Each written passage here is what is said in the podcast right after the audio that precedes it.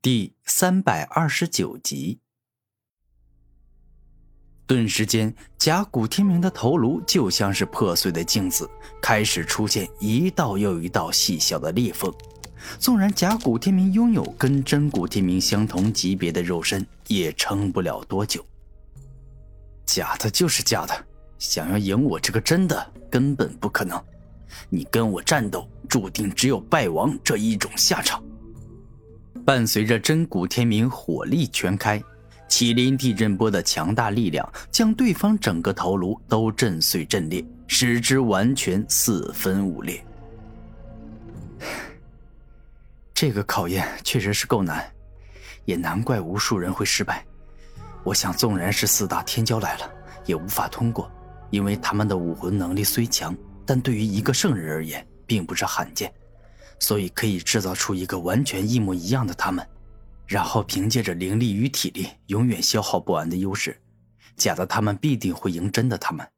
所以说，这个考验真正要考验的不是一个人的战斗智商与应变能力有多强，而是考验一个人的天赋与能力到底有多罕见。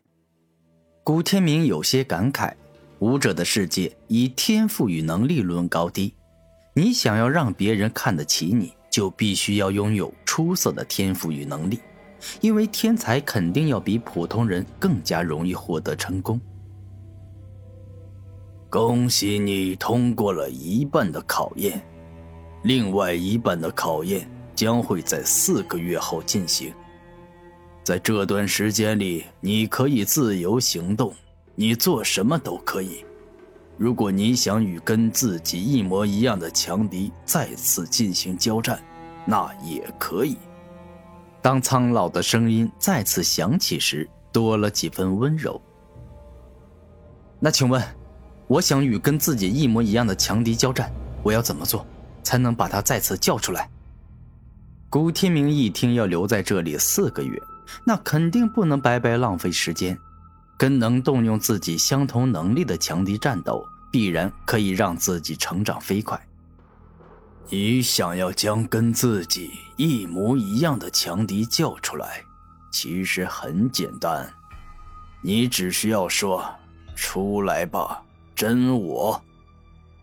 若是想要让他回去，你只需要说“回去吧，真我”。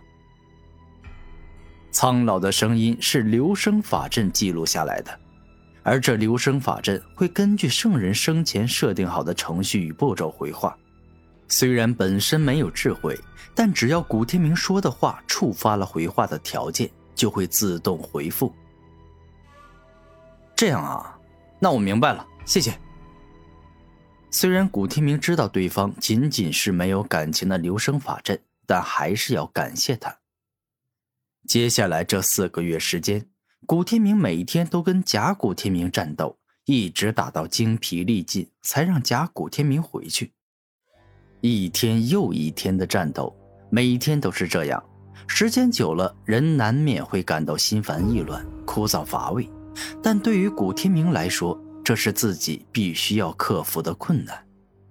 一个人需要做成一件事，需要获得成功，那就必须要耐得住寂寞。克制住自己的心烦意乱，毕竟这整整四个月时间不用来修炼与变强，而是偷懒玩耍，那就太浪费时间了。毕竟像跟自己战斗，能够看到自身的不足与缺陷，这样的美事可不是一直都有的。所以哪怕再心烦意乱，古天明也会克制住，并且一直坚守刻苦努力、永不言败的人生信念。四个月后，在这个世界上有很多比你天赋更高、能力更强的人一直在努力着。天才并不可怕，真正可怕的是比天才天赋更高且还一直努力的人。恭喜你通过最后的考验。突然。苍老的声音再次响起：“你的意思，难不成这最后的考验就是看我在这四个月的时间里是否刻苦努力？”古天明智商不低，一下想明白了。没错，武者的世界是一个十分可怕的世界，天才、奇杰、妖孽、妖孽之王、天骄等等等等，有天赋的人实在是太多了。所以，你有十分罕见的天赋，能够让我的真我圣境无法复制，这很正常。毕竟，我也只是一个圣人。但光有天赋是不够的，努力是成功必不可少的因素。你不努力，拥有再好的天赋，最终也难成大器。所以我的考验就是天赋与努力。恭喜你，全部具备。说这话时，苍老的声音中有着欣慰与感动。我现在应该感到高兴。因为这证明我古天明得到圣人的认可，表现的挺不错的。古天明露出开心的笑容。突然，在古天明不远处，一道强烈的圣光冲天而起。当那道圣光出现后，古天明看到圣光中有一面足有三十米高、十米宽的巨大镜子。这面巨大镜子的外框是由银白色的罕见玉石所铸。整体看上去古朴自然，十分好看，就像是罕见的古董一样。当古天明向下看，发现在那道圣光的底部有着一座十分复杂与奇特的法阵，似乎就是因为有这座法阵存在，所以隐藏了那面镜子。这面镜子名为真我圣镜，是我穷尽一生的杰作。为了成功铸造出它，光找材料我就花了好几百年。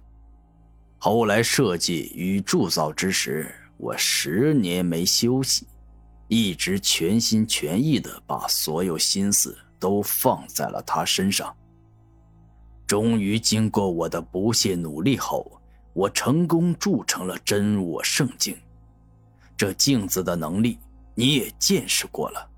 就是可以将照到的人给完完全全复制出来，拥有对方所有的能力，并且会主动攻击对方。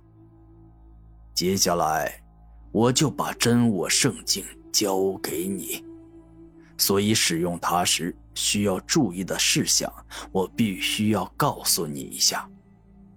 第一，是无法复制极为罕见的武魂能力。相对来说，超越天之骄子层次的天骄之王，也就是今生必能成圣的武魂能力，无法复制。第二，是虽然圣者境以下的存在都可以通过真我圣境制造出来，但敌人的修为到达六十七级，属于天王层次的敌人，你哪怕遇上两个。也只能够用真我圣境制造出一个，而如果敌人修为是六十四到六十六级的大王层次，哪怕你遇上三个，也能够用真我圣境制造出两个。而六十级到六十三级的小王层次，你哪怕遇上四个，也只能够用真我圣境制造出三个。接下来，圣人遗迹的主人将真我圣境使用时能够制造出敌人的数量，以及使用时需要注意的事项，完完整整的用留声法阵说给了古天明听。